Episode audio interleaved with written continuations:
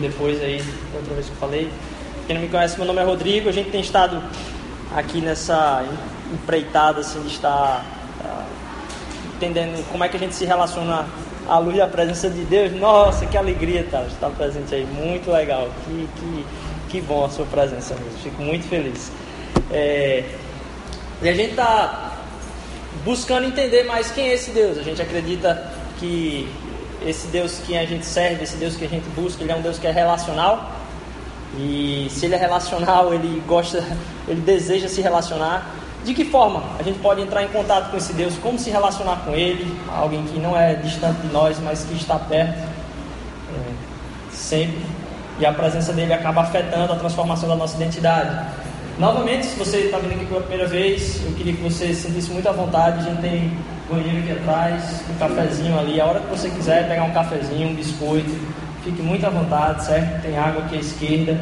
Não, não se encabule, não, como a gente, como a gente fala aqui. Fique à vontade. Davi, eu ia pedir depois que tu pudesse dar uma, uma sacada se está indo aqui Bem, a gente vai começar hoje uma série de pregações cujo tema é Conhecer a mais servir. Esse tema de pregação, a gente saiu de, um, de, um, de uma série de pregações sobre fé. Fé no aspecto da razão, da experiência e da comunidade. Como três áreas que envolvem nossa vida e que determinam ou fundamentam nossa fé. O aspecto racional da nossa fé, o aspecto da experiência pessoal e o aspecto da comunidade. Antes disso, a gente falou um pouquinho sobre como a realidade invisível é o preâmbulo para a gente entender a dimensão dessa fé. E agora a gente vai falar sobre conhecer a mais servir. Essa série de pregação, ela não é mais uma série de pregações. Porque ela não. não eu não estou falando só de um assunto, simplesmente. A gente acredita que essas três ações aí, esses três verbos, eles expressam tudo o que a gente quer ser como igreja. Então, ao falar de conhecer a mais servir, conhecer a Deus, amar as pessoas e servir a cidade. A gente não está falando, poxa, eu vou trazer três assuntos aqui para compartilhar com eles. Não. Isso que a gente vai falar é sobre tudo que a gente é. A gente entende que cada um que entra em contato de alguma forma com a mosaico tem que estar tá entendendo que o que a gente está buscando aqui é conhecer a Deus, amar as pessoas e servir a cidade. A gente tem que estar tá entendendo que tudo de cara, assim, se a pessoa passar três, quatro dias vindo aqui e não entender que o propósito da nossa vida é conhecer a Deus, amar as pessoas e servir a cidade, talvez a gente não está expressando o que é que a gente deseja ser enquanto comunidade, porque é isso que a gente deseja ser enquanto comunidade. Então essa série de pregações ela vai tratar assim na veia mesmo a respeito do que desejamos ser enquanto comunidade. E em cada um desses domingos eu vou falar sobre um deles. Na verdade, não dá para falar assuntos tão vastos em um domingo só. Mas eu queria que vocês entendessem que a gente está falando desses três agora, porque tudo que eu já falei aqui, ou tudo que vai ser falado aqui, ou a forma com que a gente vai promover as coisas, é para reforçar isso aqui. Então todas as pregações vão acabar encaixando nisso aí, todos os louvores vão acabar encaixando nisso aí, todas as atividades que a gente vai fazer devem encaixar nisso aí. E se não encaixarem nisso aí, talvez a gente devia não fazê-las ou não falá-las. E como exemplo, por exemplo, um desejo nosso é servir a cidade, a gente entende que a nossa comunidade ela existe não para que a gente viva o evangelho para nós, mas que Deus nos chamou para servirmos a nossa cidade, para sermos bênção para a nossa cidade, para sermos bênção enquanto nossa família para outras famílias da terra, como foi o próprio chamado de Abraão lá, que veio se concretizar na presença do Filho de Deus, onde derramou graça sobre todos, nós, sobre todos nós, e agora nós somos chamados também a abençoar as famílias da terra. Né? Você não recebeu um chamado de abençoar a sua família. Você recebeu um chamado de ser bênção para outras famílias. E o que Deus está falando através desse chamado é que Ele já te deu a condição de fazer tudo isso. Quando Ele chama você, não, eu preciso resolver algumas coisas antes. Ele está dizendo, mesmo que você precise resolver, hoje você já tem condição de ser uma bênção para outras pessoas. Então a gente quer ser uma igreja que vive não para a igreja, mas para quem está fora. E quando a gente fala de trocaria, é a respeito disso. As meninas começaram a pensar como é que a gente pode se envolver com o bairro e servir o bairro de certa forma. Não para chamar atenção para a igreja, não. Para que as pessoas entendam que a gente está aqui por elas. Para que através da mensagem de Cristo, de Cristo, não com um interesse além de estar junto a elas e servi-las, porque foi isso que Jesus veio fazer, servir-nos, é, elas possam entender o amor de Deus. Esse era o propósito de Jesus. Ó, eu vim aqui não para ser servido, mas para servir. Se essa frase fosse colocada aí, talvez, na maioria das igrejas que a gente vê de propaganda na televisão hoje, se fosse a pergunta, as pessoas estão aqui para ser servidas ou para servir?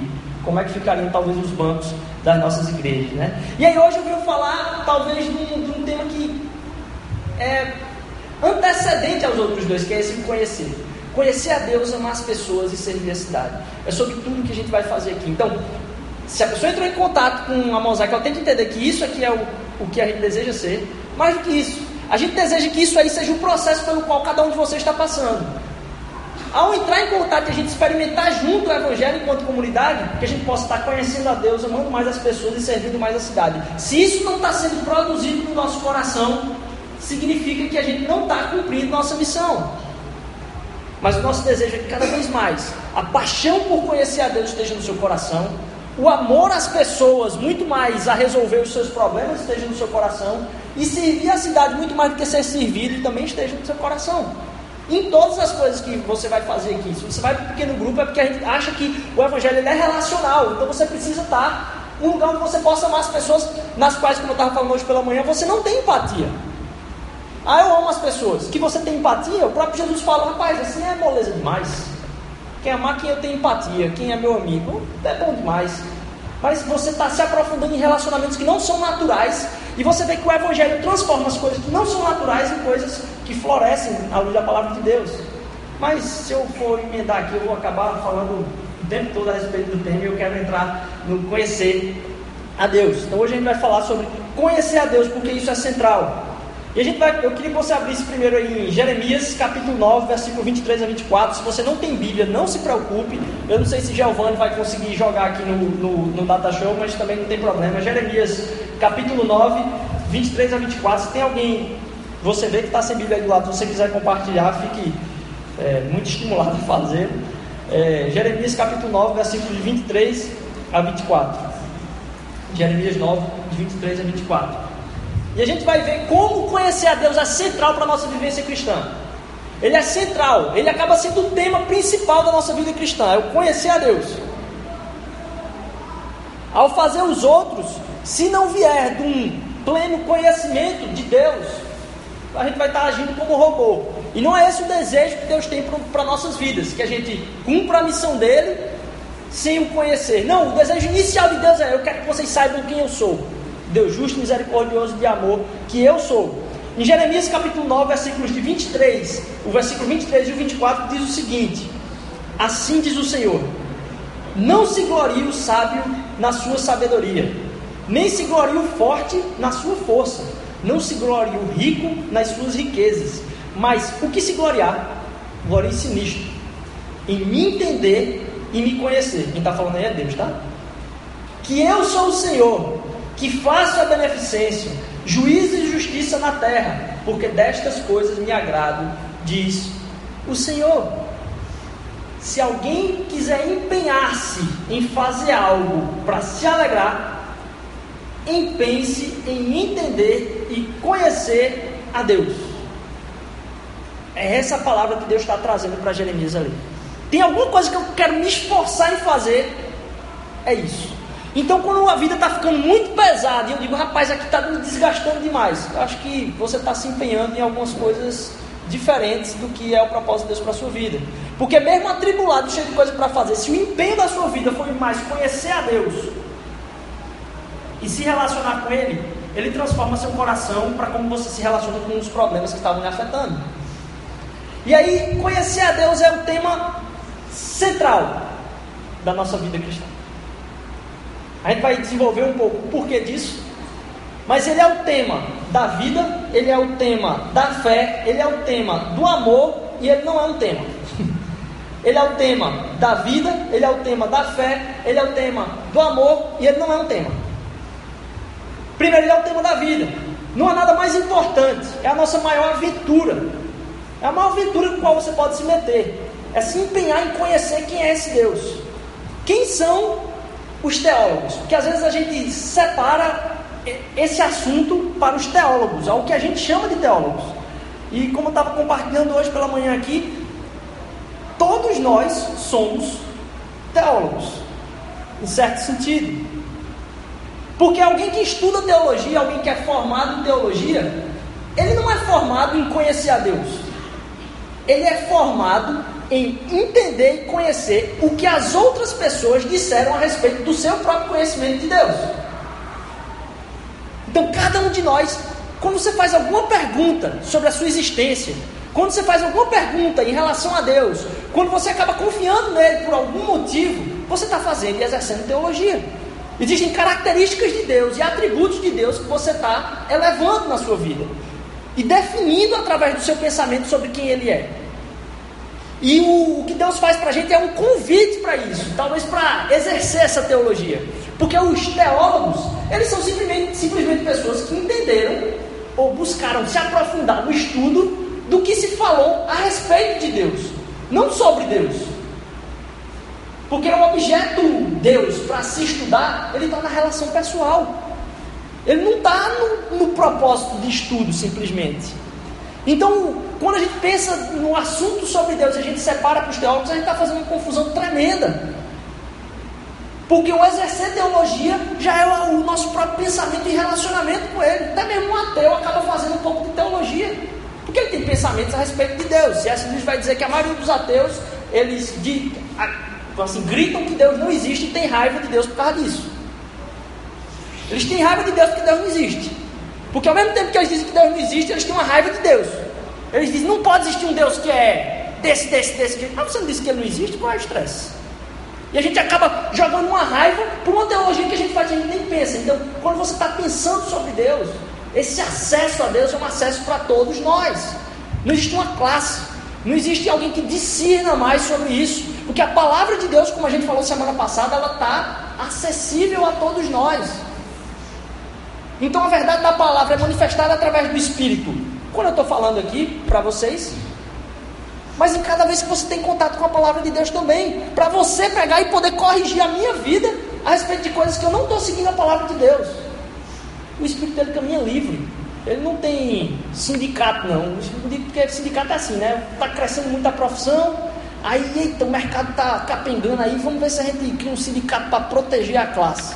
Não existe sindicato de teologia, não, cara o, o, o acesso é livre. Não existe proteção, porque talvez os pastores quisessem fazer um sindicato, né? Vão... E talvez foi isso que impediu os crentes de terem acesso à palavra de Deus durante muito tempo. Vamos fazer aqui um negócio, vamos botar aqui uma outra língua, vamos dificultar aqui o processo, porque nem todo mundo tem a capacidade de discernir isso. Como se o discernimento fosse carnal. O discernimento da palavra de Deus é espiritual.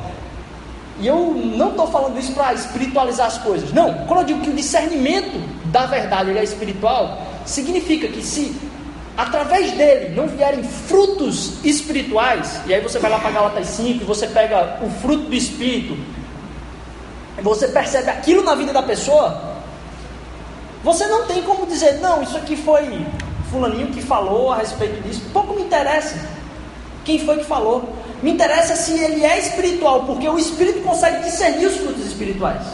Não tem quem, vamos assim, contradiga assim uma mansidão, uma longanimidade, uma amabilidade. Não tem.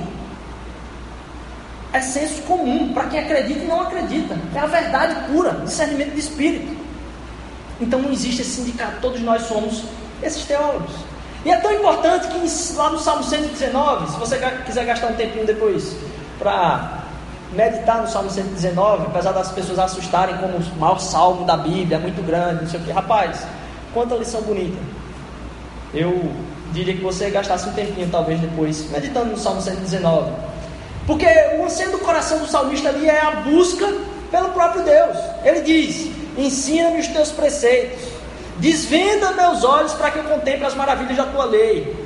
Quanto amo a tua lei, Quão doces são as palavras do meu paladar, as tuas palavras ao meu paladar, mais que o mel à minha boca. Dá-me entendimento, para que eu conheça os teus testemunhos. E aí a gente precisa entender que quando eu falo sobre conhecer a Deus, existe uma grande diferença do saber sobre Deus, quando a gente estava falando ali da teologia, e do conhecer a Deus. A busca pelo conhecimento a respeito de Deus, naquilo que você vai ler, ele não vai produzir conhecimento de Deus. Você vai saber um bocado, talvez, sobre os atributos de Deus e tal. Mas o interesse de Deus para as nossas vidas não é que a gente saiba muito o que se foi escrito a respeito dele, quem foi tendo os melhores pensamentos. Não. Ele quer conhecimento, uma relação.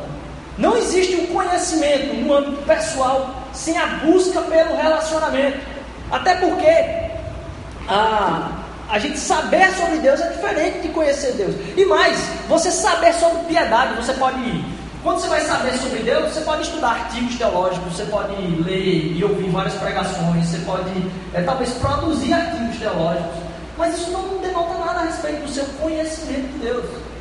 Existem pessoas que sabem demais sobre Deus, mas não têm o conhecimento dele. Ou aquilo que expressa a sua sabedoria não vem do conhecimento pessoal e do fruto de uma relação. Se uma pessoa sabe muito sobre Deus, mas não conhece a Deus não experimenta esse relacionamento com Ele, está o quê? Perdido. Muito mais do que o cara mais broco que tiver aí, mas que na sua humildade e simplicidade se coloca diante de Deus humilhado para entender, poxa Deus, eu estou aqui diante da tua presença, eu quero o Senhor. Perceba que o salmista no Salmo 119 ele não vai colocar eu quero saber mais sobre ti. Não, eu quero que esse entendimento me alcance. Eu quero ser consumido pelo entendimento de quem tu és, dos teus testemunhos. Eu quero entender quem o Senhor é. É uma paixão pelo Senhor, não o saber sobre Deus como um fim, mas por causa desse relacionamento. A gente conhecer a Deus é diferente de saber sobre Deus. E esse é o tema da nossa própria vida. Primeiro, é o tema da nossa vida. Porque, diferentemente de todos os outros assuntos, que é muito massa, né? Você aprender. Quem, quem é fissurado em ler aqui? Alguém, alguém aqui é fissurado em ler? Tem muita gente fissurada em ler aqui. Algumas pessoas. Tem gente que não levantou a mão, que eu sei que é fissurado em ler aqui. É, mas tem gente que é fissurada talvez em ver coisas na internet e descobrir notícias novas. Eu sou fissurado nos dois. É, o. Não ia fugir completamente da palavra agora aqui. É, mas quando a gente busca conhecimento, a gente busca conhecimento a respeito de coisas que nos interessam. Mas ao buscar esses conhecimentos, a gente tem a tentação logo imediata de se gabar por ter conhecido um pouco mais. E com todo assunto é assim, inclusive a teologia. Todo assunto, quanto mais você busca, aprende, você começa a se alegrar por ter conhecido e acaba, poxa, nossa, eu sei. Mas quando você começa a falar a respeito de um Deus, que é onipotente, onisciente, onipresente, que é majestoso, é absoluto, é eterno, você se coloca diante dele e se predispõe a conhecê-lo pessoalmente, esse tipo de conhecimento te humilha. É o único conhecimento que quando você chega na presença dele, você não tem como olhar para cima e dizer: Nossa, como eu. diante da presença de Deus. Não, quando você está diante da presença de Deus, você acaba se humilhando diante da presença dele por saber: Nossa, quão grande é o meu Deus. Quão gracioso é o meu Deus, quão misericordioso é o meu Deus. Então o conhecimento de Deus ele se distingue de todos os outros conhecimentos. Porque se eu estou começando a me acabar de alguma coisa em relação a buscar o conhecimento de Deus, eu não estou buscando conhecimento de Deus. Eu estou buscando saber um pouquinho mais sobre Ele para talvez conversar com meus amigos e tal. Quando você busca conhecer a Deus diretamente, você se depara com a necessidade de humilhação. Como a gente estava cantando na música, o jeito que eu toco o céu é quando eu me ajoelho. Quando eu me ajoelho é que eu consigo encostar lá em cima. É quando eu me prostro que eu encosto lá em cima. Então, quando você está diante da presença de Deus, é isso que acontece com a sua vida. E por causa disso, é um caminho sem fim de aprendizado. Por isso que o empenho da minha vida pode ser em conhecer a Deus e buscar conhecer a Ele cada vez mais, que eu não vou me cansar. Quando eu, às vezes, me perco, assim, perco um pouco da atenção e estou vendo que eu estou buscando saber um pouco mais sobre Deus, quando eu escuto uma pregação e eu digo, ixi, era bom que fulaninho tivesse aqui, porque essa palavra era para ele, porque você quer dizer a palavra para as outras pessoas e não trazer o que Deus quer transformar na sua própria vida. É quando você começa a se gabar. Quando, sabe quando você se anima com alguém falando alguma coisa a respeito da palavra de Deus e você diz, poxa, era bom que fulaninho tivesse aqui, você se enche, porque ele devia ouvir isso. Mas quando você está recebendo aquilo diretamente para você, você diz, nossa Senhor, como o Senhor me ama do jeito que eu sou. É diferente o saber sobre Deus e o conhecer a Deus. É o tema da nossa vida, a gente pode se empenhar nisso para sempre. Mais do que isso, é o tema da nossa fé também. A gente fala, fez uma série sobre fé, mas esse, é o, o core, o centro da nossa fé também. É o centro da nossa vida e é o centro do desenvolvimento da nossa fé. O conhecer o caminho da fé passa pelo desejo de conhecer a Deus. E isso aumenta a nossa própria fé também. Algo que certa vez eu ouvi de, de alguém que talvez tenha influenciado muitos aqui, que é o pastor Paulo Júnior, me marcou muito e mudou a forma como eu enxergava alguns paradigmas a respeito da minha própria fé. Porque a fé é a certeza das coisas que não se vê. E aí ele está colocando uma vez, nossa, isso ficou muito marcado na minha cabeça. Se eu fosse falar duas palavras é, que representam a fé e a gente pudesse naturalmente dizer qual é que pisca na nossa mente assim, dizer, poxa, é isso. Confiança ou conhecimento? Naturalmente, talvez boa parte da nossa, da nossa mentalidade está relacionando a fé com ter confiança em Deus, em depositar confiança em Deus. Quando na verdade isso não tem nada a ver com o fundamento da fé. O fundamento da fé não tem a ver com confiança. O fundamento da fé é o conhecimento. A confiança é o testemunho do conhecimento. E aí a gente tem um bocado de gente que se esforça para confiar. É difícil, né, bicho? Tem um negócio que você não está vendo, você não está vendo Deus. E aí você quer forçar a sua fé. Eu quero confiar, eu quero confiar, eu quero confiar, eu quero confiar. Não produz nada. Que a palavra de Deus nos convida é se esforce em conhecer. O testemunho disso vai ser você confiar. E não o contrário. E aí a gente acaba tendo uma crise de relacionamento com Deus. Porque só quando você se esforça para conhecer, como resultado, você confia. A natureza da fé é o conhecimento e o testemunho da fé que é o confiar. Quando você não quer conhecer, você precisa o quê? resolver alguma situação. Então você está com o coração angustiado, você precisa resolver alguma coisa. E aí alguém diz: Rapaz, confia em Deus, Deus vai dar a resposta. Aí você se esforça naquele momento para confiar em Deus. O que é você quer? Seu problema resolvido. Quando você se esforça, eu quero, Senhor, me tira de. Você quer o seu problema resolvido. Mas quando eu percebo que o meu desejo deve ser conhecer a Deus, eu busco, Senhor, o que é que o Senhor quer me ensinar? nesse momento tão difícil da minha vida, quando está todo mundo errado só eu certo, e eu estou sendo alvo de todas as críticas do mundo, e eu estou sofrendo, minha cabeça está. Aí ele perguntar para ele e dizer, oh, Senhor, o que, é que o Senhor quer me ensinar com isso a respeito de quem o Senhor é? Porque muitas das vezes, quando a gente está nesses momentos onde está todo mundo errado e a gente certo, é quando Ele quer fazer com que a gente se prostre, se humilhe diante de Deus, para entender que a restauração da nossa vida ainda tem um caminho muito longo, que na verdade quem estava errado era o meu coração de achar que em algum momento eu estava certo por alguma coisa. Foi muito longe, né? O pensamento foi muito longo. Mas repetindo, quando a gente se esforça para confiar, em um momento que a gente precisa de resolução de resultado, na verdade a gente está demonstrando uma carência que a gente tem. A gente quer que Deus seja o resolvedor das nossas carências. Eu tenho uma carência que Deus resolva esse negócio aqui rápido para mim, porque eu não estou bem. Quando na verdade, eu, isso só demonstra o quanto eu estou interessado no que Deus pode fazer na minha vida. É só isso. É alguém que pode resolver um problema para mim. Quando que Deus quer que a gente entenda quem Ele é.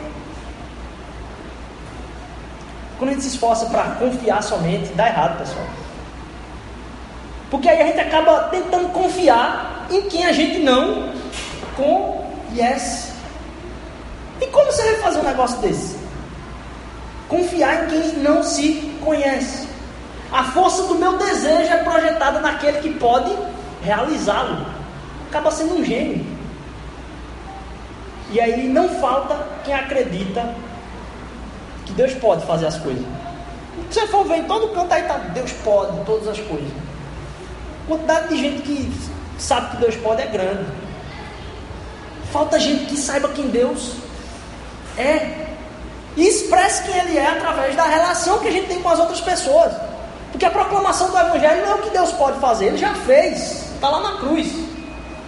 Agora, dizer o que é que Ele fez é mostrar quem Ele é.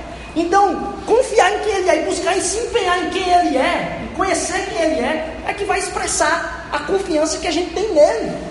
E não se forçar a confiar que Ele pode resolver os nossos problemas. Por isso que a igreja está cheia de crendice. Não falta quem acredita em Deus, falta quem o conheça. Nossa, como esse, essa reflexão e esse paradigma marcou uma transformação certa, até como enxergo as Escrituras. Ele é o tema da nossa vida e a gente pode se empenhar infinitamente nele. Ele é o tema da nossa fé, porque a fé tem muito mais a ver com conhecimento do que com confiança. E ele é o tema do amor. Porque eu, quando estava pensando a respeito desses três, essas três palavras aí, conhecer a Deus, amar as pessoas e servir a cidade, eu disse: não, a palavra de Deus diz outra coisa lá. Quando a gente vai lá para Mateus 22, de 34 a 40, vai dizer que uma um das pessoas que estava lá no meio, um deles, perito na lei, o pôs, Jesus, né, a prova com essa pergunta. Mateus 22, 34 a 40, quem depois quiser acompanhar. Mestre, qual é o maior mandamento da lei? Respondeu Jesus: Ame o Senhor, seu Deus, de todo o coração, de toda a tua alma de todo entendimento. Este é o primeiro maior mandamento. E o segundo, semelhante a esse, é: ame o seu próximo como a si mesmo. Destes dois mandamentos dependem toda a lei e os profetas. Só que como a gente viu, a relação, a parte da confiança, o, o produto da coisa, ele vem após um certo conhecimento.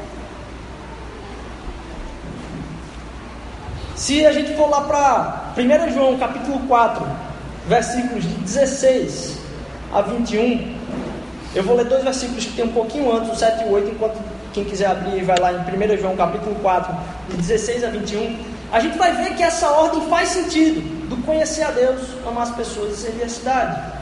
1 João capítulo 4, 16 a 21. Eu vou ler o 7 e 8 antes. Amados, amemos uns aos outros, pois o amor procede de Deus. Aquele que ama é nascido de Deus e conhece a Deus. Aquele que ama conhece a Deus. Quem não ama não conhece a Deus porque Deus é amor. E agora sim, do 16 ao 21.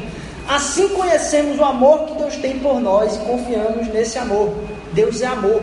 Todo aquele que permanece no amor permanece em Deus e Deus nele. Dessa forma, o amor está aperfeiçoado entre nós, para que no dia do juízo tenhamos confiança porque neste mundo somos como Ele. No amor não há medo, pelo contrário, o perfeito amor expulsa o medo, porque o medo supõe castigo. Aquele que tem medo não está aperfeiçoado no amor. E aí vem a frase: Nós amamos porque Ele nos amou primeiro. Se alguém afirmar, eu amo a Deus, mas odiar o seu irmão é mentiroso. Porque quem não ama ao seu irmão a quem vê, não pode amar a Deus a quem não vê ele nos deu esse mandamento: quem ama a Deus, ame também ao seu irmão. Nós amamos porque ele nos amou primeiro. O nosso amor em relação a Deus só existe porque ele se deu por conhecido a, a nós, revelado a nós, através de seu filho Jesus. Então, quando eu falo que o empenho no conhecer a Deus é necessário para o próprio amor ao Deus. Porque como é que você ama alguém que você não conhece? Não é esse tipo de amor que Deus quer produzir no nosso coração. Como diz lá o maior mandamento é: amarás ao Senhor teu Deus de todo o teu coração. É porque teu coração vai estar completamente entendendo qual é o objeto desse amor. Então a produção e a revelação cada vez maior na nossa vida de quem é Deus e como esse Deus se revela através do sacrifício de Jesus é que vai produzir o meu amor em direção a Ele. E não uma força que eu vou fazer. Não ao buscar. Percebam como a graça nos atinge até aí, porque quando eu busco um conhecimento de Deus, quando eu busco conhecê-lo diretamente, a graça dele é revelada a mim. E eu, através do conhecimento pessoal dele, começo a amá-lo. Mas como resultado da revelação dele no meu coração. Eu não seria capaz de fazer isso sem ter a revelação do amor dele ao meu coração. É impossível a mim fazer isso pelas minhas próprias forças. Então, se empenhar no conhecimento de Deus é o que vai produzir o amor no meu coração, a minha confiança, a minha fé, tudo em direção a Ele. E não me esforçar tremendamente para que meu desejo seja atendido por um Deus que eu acho que pode, mas que eu não conheço. Ele quer que eu o conheça. E que o amor brote a partir do conhecimento que eu tenho da, de quem Ele é. Um Deus que se dá por conhecido. Então, o conhecer a Deus é o tema da nossa vida. Conhecer a Deus é o tema da nossa fé. O conhecer a Deus é o tema do próprio amor, porque ele surge como fruto disso. E o, o, conhecer a Deus não é um tema, porque a forma como a gente conhece a Deus é através de uma pessoa. O conhecimento revelado de Deus ele se dá através de uma pessoa. Aí você diz, não, mas tem todas as escrituras. Pois é, todas as escrituras apontam para essa pessoa. De Gênesis a Apocalipse, a palavra de Deus está apontando para Jesus Cristo. Não tem nada que esteja escrito ali que não esteja apontando para Ele. Todas as coisas convergem em Jesus. Nele habitou a plenitude de todas as coisas. E em todas as coisas, no grego, lá para lá, quer dizer todas as coisas. Não tem outra palavra não, todas as coisas é todas as coisas. Não, não tem uma, vou, vou, minimizar o processo aí. Não, a plenitude de todas as coisas habita em Deus. O que é, que, ou em Cristo? O que é que habita em Cristo? Não, não tem como listar todas as coisas, tudo com que eu me relaciono, que eu penso, tudo está resolvido na cruz. Não tem nada que a minha mente possa produzir que não seja resolvido pelo sacrifício de Jesus Cristo na minha vida. Eu sou transformado por algo que já foi e já aconteceu, porque é uma vitória decretada. Então o tema é uma pessoa. O conhecimento de Deus não é um tema, é através de Jesus que temos a maior revelação de quem Deus é. E aí em João 14, versículo 9 e 6, ele vai dizer: Quem me vê, vê ao Pai. E quando Jesus fala, ó, as minhas ovelhas me ouvem, eu as conheço e elas me seguem, lá em João 10. A gente viu João 14 agora João 10. A voz de Jesus é ouvida quando se reconhece aquilo que ele afirma ser. A voz de Jesus é ouvida quando se reconhece aquilo que ele afirma ser. Só quando você entende o que é que Jesus afirmou ser e você busca aprofundar-se nesse conhecimento, é que você começa a ouvir a voz dele. Quando a gente começa a conhecer a Deus, é através do único caminho que tem para isso, que é o próprio Jesus. E aqui eu não estou simplesmente desmerecendo qualquer outro tipo de religião, não. O que eu estou dizendo é, várias religiões têm tratados a respeito de Deus. Eu estou dizendo que esse Deus é pessoal, ele tem um nome, que dá para conhecer cara a cara, é Jesus. Não é as coisas que eu estou dizendo aqui que vocês têm que praticar, não. Eu estou falando que há de, experimentar, de se experimentar um relacionamento pessoal com Ele, e que é possível, e que só existe através de Jesus Cristo. Qualquer outro tipo de tratado é tratado, é conhecer sobre Deus. Eu quero conhecimento de Deus, um relacionamento com Ele. Você pode ter todas as noções corretas em sua mente e nunca experimentar a realidade a que elas se referem. Você pode ter tudo o que você pensa correto na sua cabeça mas nunca experimentar as realidades às quais elas se referem. Há um salto do encontrar-se com Deus, do estar diante dele. Quando a gente começa a conhecer alguém, a gente dedica tempo. A gente vê aí, vamos pensar nas nossas amizades. A gente dedica tempo à sua companhia. A gente dedica tempo e busca os seus interesses. Porque, pelo, pelo, pelo que ele se interessa. Porque hoje está cheio de cristão que diz que tem um pensamento mais certo a respeito de Deus. Aí fica a batalha no Facebook. Quem é que pensa o pensamento correto a respeito de Deus? Quem é que não pensa o pensamento correto a respeito de Deus? Como se Deus estivesse muito interessado nisso. Deus está muito mais interessado em como a gente busca saber quem é o interesse desse cara. Qual é o interesse desse cara? O interesse desse cara, ele está acima dos meus ou não? Porque se o interesse dele estiver acima dos meus, eu posso pensar o que é certo, o que for. Se tiver acima dos meus, eu vou cumprir os dele, não os meus. Pouco importa o meu interesse, importa mais o dele. Porque eu sei que eu me empenhando em conhecer ele, é que vai haver transformação no meu coração. Então aquilo que eu achava que era certo, vai passar a não valer mais nada. Porque pouco me importa o que é certo. Me importa como eu estou conhecendo a natureza profunda de Deus. Então, quando eu digo que há uma área da minha vida que eu não posso, não pode ser transformada pelo Evangelho, eu digo, não, aqui o meu pensamento é sobre isso. E eu não entrego isso para Jesus Cristo, você está falando de artigos teológicos e tratados a respeito de quem você acredita que Deus é. Porque quando você se entrega a um Deus que é infinito e eterno, você não tem como restringir nada da sua vida que ele não pode tocar. E nada da sua vida que ele não pode transformar. Porque a gente acredita no poder do Evangelho, que se aperfeiçoa nas fraquezas. Você dedica a sua companhia, você busca os seus interesses e busca identificar também quais são as suas preocupações. Porque muitas vezes a igreja começou a ter preocupações a respeito de coisas que nunca preocuparam a Deus. Porque ao buscar quais são as preocupações de Deus, a gente vai entender qual é a missão de Deus. A gente vai se envolver com a missão de Deus, com a missão de Deus, não com a nossa missão. Porque muitas vezes o que é que o Senhor quer para mim? O que é que o Senhor tem para a minha vida?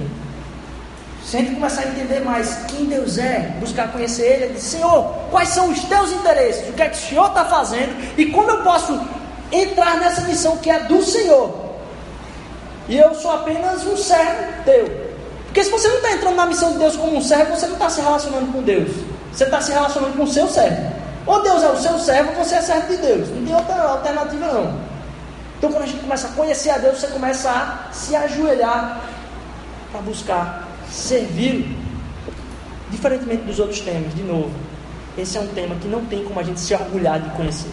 A gente só acaba se humilhando diante da presença dele. E Jesus Cristo é o conhecimento revelado de Deus em sua máxima expressão. Através do amor lá na cruz eu posso entender quem é Deus.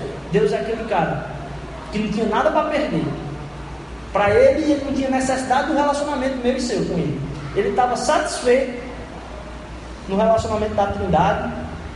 Nada, não faltava nada. Então, qual é a resposta para alguém que não falta nada, mesmo assim se desgasta para salvar outra pessoa? Amor. Quando eu olho para a cruz, então eu digo: quem é Deus? Esse cara. É o cara que não tinha nada para perder. Na verdade, estava completamente satisfeito. E a gente não tem a expressão carnal do que seja isso aqui. A gente não tem alguém que é plenamente satisfeito. A gente tem um bocado de gente que diz que é plenamente satisfeito. As propagandas tentam colocar alegria no nosso coração quando a gente consegue comprar alguma coisa, quando a gente consegue conquistar alguma coisa na nossa carreira profissional, mas não tem ninguém que está naquela posição e está plenamente satisfeito. É só propaganda. A gente tem alguém que na eternidade estava plenamente satisfeito e abdicou da eternidade para sentir o que pessoas que não conseguem ter a plenitude sentem seu pior caso, que é o abandono total. Na cruz Jesus experimentou o abandono de Deus. Para que eu e você a gente não pudesse mais ser abandonado por Deus, e não pudesse experimentar isso de forma nenhuma, a gente pudesse ter esse encontro e conhecimento direto com Ele. E que a gente pudesse se colocar na presença dele, sabendo que o empenhar-se em conhecer a Deus é o, é o que eu posso fazer com a minha, da minha vida, que vai mais me trazer transformação e menos angústia. É o que eu posso me empenhar sem medo. Porque até mesmo o medo foi conquistado por quem Deus é. Quando eu começar a entender quem Deus é, eu não preciso mais ter medo de me empenhar nisso, porque até esse medo já foi conquistado por Ele, eu não preciso ter medo mais de nada. Cada vez mais que eu me empenho no conhecimento de Deus, os meus medos vão se esvaindo. Conhecer a Deus acaba não sendo mais um tema, então, acaba sendo uma pessoa. Porque sabe quando você Parece que a, a nossa angústia é em ser conhecido. Tudo que a gente produz na vida da gente é para, de alguma forma, quando a gente entra em um ciclo de pessoas, as pessoas não olhem para a gente como alguém que não se empenha a ter algum valor digno de aplauso. Aquela pessoa é um advogado top. Aquela pessoa é um profissional legal. Aquela pessoa se formou na universidade e tal. Aquela pessoa trabalha bem para caramba. Aquela pessoa tem muito dinheiro. Aquela, parece que o ser conhecido para as pessoas, as pessoas dizerem alguma coisa a respeito de nós e se alegrarem com isso, parece que acaba sendo muito da nossa busca da vida inteira. O que você vai fazer de profissão?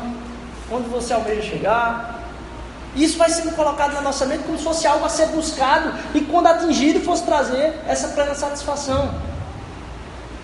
Quando na verdade a gente fala de um Deus, quando a gente conhece Ele pessoalmente, aquela mensagem da cruz diz pra gente: aquele Deus que tinha o direito de ser completamente conhecido foi entregue ao pior dos sacrifícios, até mesmo para pessoas que eram dadas às vezes por desconhecidos, lá na cruz, isolado, sozinho, para que eu e você pudéssemos ser conhecidos por Ele.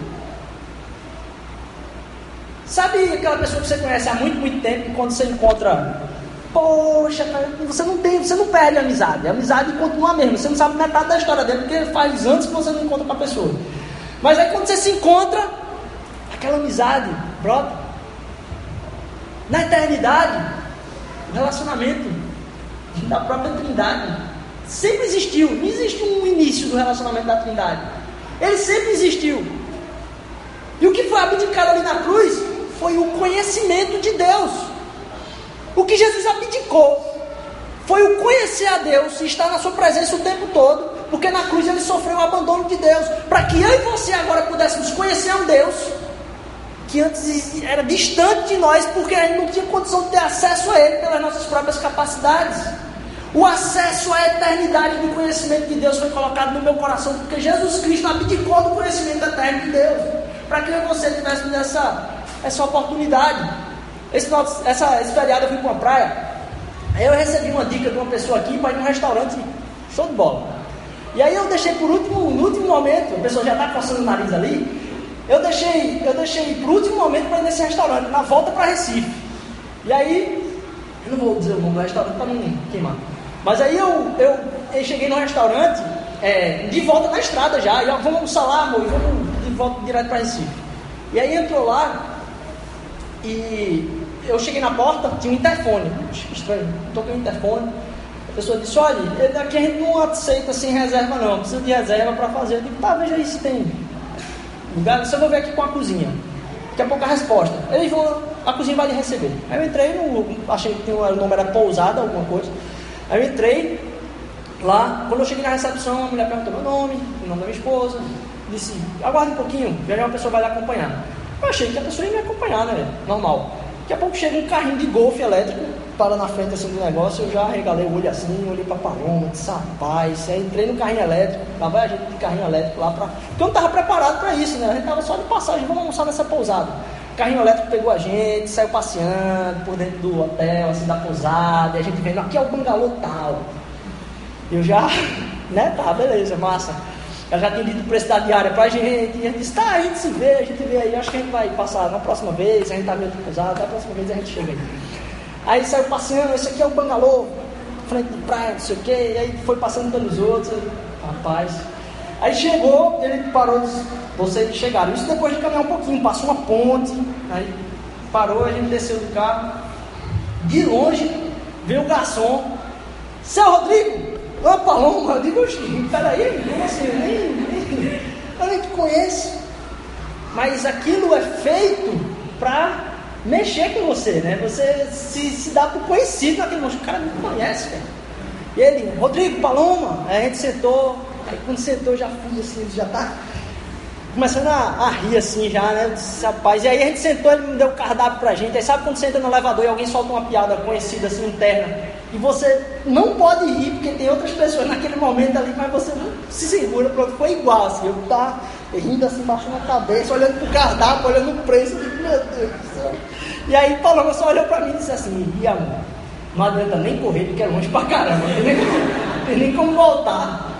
E aí a gente teve que sofrer aquela, aquela dali, né? mas sofreu recebendo bem, pelo menos, não teve, não o que fazer. Mas aí é, me impressionou a forma como eu fui mexido por alguém saber o meu nome. E alguém a quem eu não devo nada. E que não tem, ele só me deu como importante.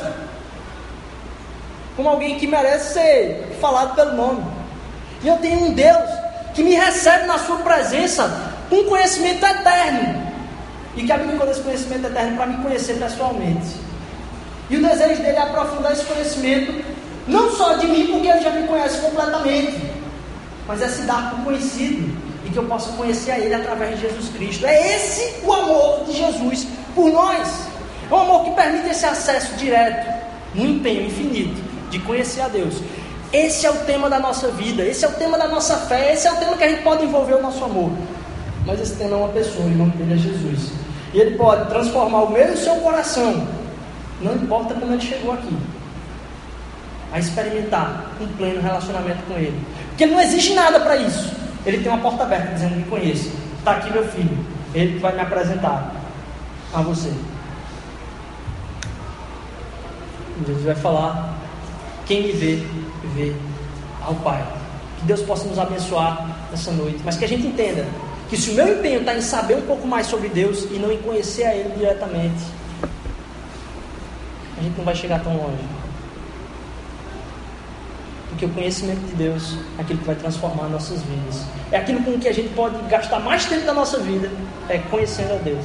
O que é que vai produzir isso? Você vai buscar e Ele vai revelar.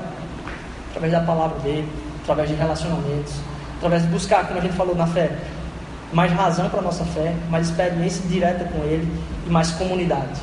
Através da própria comunidade isso vai ser produzido, através da palavra de Deus. Amém?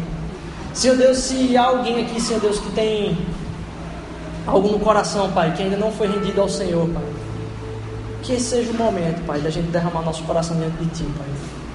Porque o Senhor é um Deus que não tem um grupo de pessoas que restringe o acesso, Senhor Deus, que diz como esse acesso é alcançado, Pai. Porque o acesso vem pelo Teu próprio Filho, Senhor Jesus Cristo. E Ele mesmo quer alcançar, Senhor Deus, aqueles que se encontram perdidos. Não aqueles que já alcançaram aquilo que acham que é o conhecimento, Senhor Deus. Mas aqueles que sabem, quando se encontram com o Senhor, precisam se ajoelhar dentro da Tua presença, Pai. Aqueles que sabem, Senhor Deus, que precisam se derramar diante do Senhor, Pai. É disso que o Senhor quer de nós, Senhor Deus. De cada um aqui, não importa a caminhada, Senhor Deus, quão longa é com o Senhor. O estar diante da Tua presença, Senhor Deus. Derramado diante da Tua presença, Pai. Sabendo quem o Senhor é, Senhor Deus. Porque o conhecimento do Senhor produz humilhação na minha vida, Senhor Deus. Produz amor, Senhor Deus, aos que são humilhados, Senhor Deus, no nosso país, Pai. Porque da mesma forma que o Senhor me alcançou, Senhor Deus, como eu posso permitir que alguém possa se sentir humilhado, Senhor Deus? Todas as pessoas são aceitas pelo Senhor, Pai. Todas as pessoas são alcançadas pelo Senhor. Produz, Senhor Jesus, justiça e misericórdia no nosso coração. Como foi isso que o Senhor produziu para nos alcançar, Senhor Deus? Na cruz a gente encontra justiça, Senhor Deus. Mas na cruz a gente encontra misericórdia e graça, Pai. Que é isso que o Senhor derrama nas nossas vidas, Senhor. Nos faz ter uma semana, Senhor Deus, do busca do pleno conhecimento do Senhor, Pai. Nos faz entender que buscar o conhecimento do Senhor é algo que a gente pode desempenhar a vida toda. E que nunca vai nos cansar, Senhor. Sempre vai nos alegrar na nossa própria humilhação. Em nome de Jesus. Que os corações, Senhor Deus, que durante essa noite, Senhor Deus, entregaram, Senhor Jesus, as cadeias que estavam prendendo, Senhor Deus, à distância do Senhor, Pai. Que o Senhor possa, Senhor Deus, mostrar esse caminho, Pai, que é o amor do Teu Filho Jesus, Senhor Deus. Não deixe essas pessoas, Senhor Deus, que de alguma forma disseram isso no seu coração hoje à noite, Senhor Deus, saírem hoje sem compartilhar isso com alguém, Pai. Faz com que essa vitória seja compartilhada, Senhor Deus. Faz com que essa alegria seja compartilhada, Pai. E que mais uma vida transformada, Senhor Deus, possa ser louvor e honra e glória ao único que merece, Senhor Deus.